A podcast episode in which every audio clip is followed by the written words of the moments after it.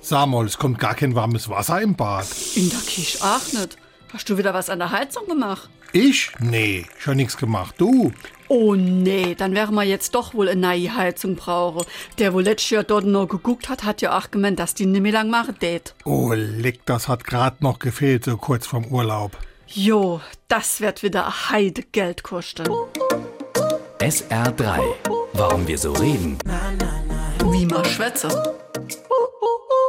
Manche Dinge lassen sich in der deutschen Sprache ganz einfach durch eine Vorsilbe steigern, etwa bei Mordsbalava. Schweineavid oder eben bei, Heidengeld. wobei es auch die Heidenangst oder den Heidenspaß gibt. Das Ganze geht zurück auf die Heidenangst. Unsere christlichen Vorfahren hatten die Heidenangst früher beispielsweise vor den Hunnen, die als äußerst brutal galten. Ab dem 14. Jahrhundert nannte man dann alle Nichtchristen Heiden, wobei also nicht die Heiden selbst die Angst hatten, sondern diese bei anderen verbreiteten.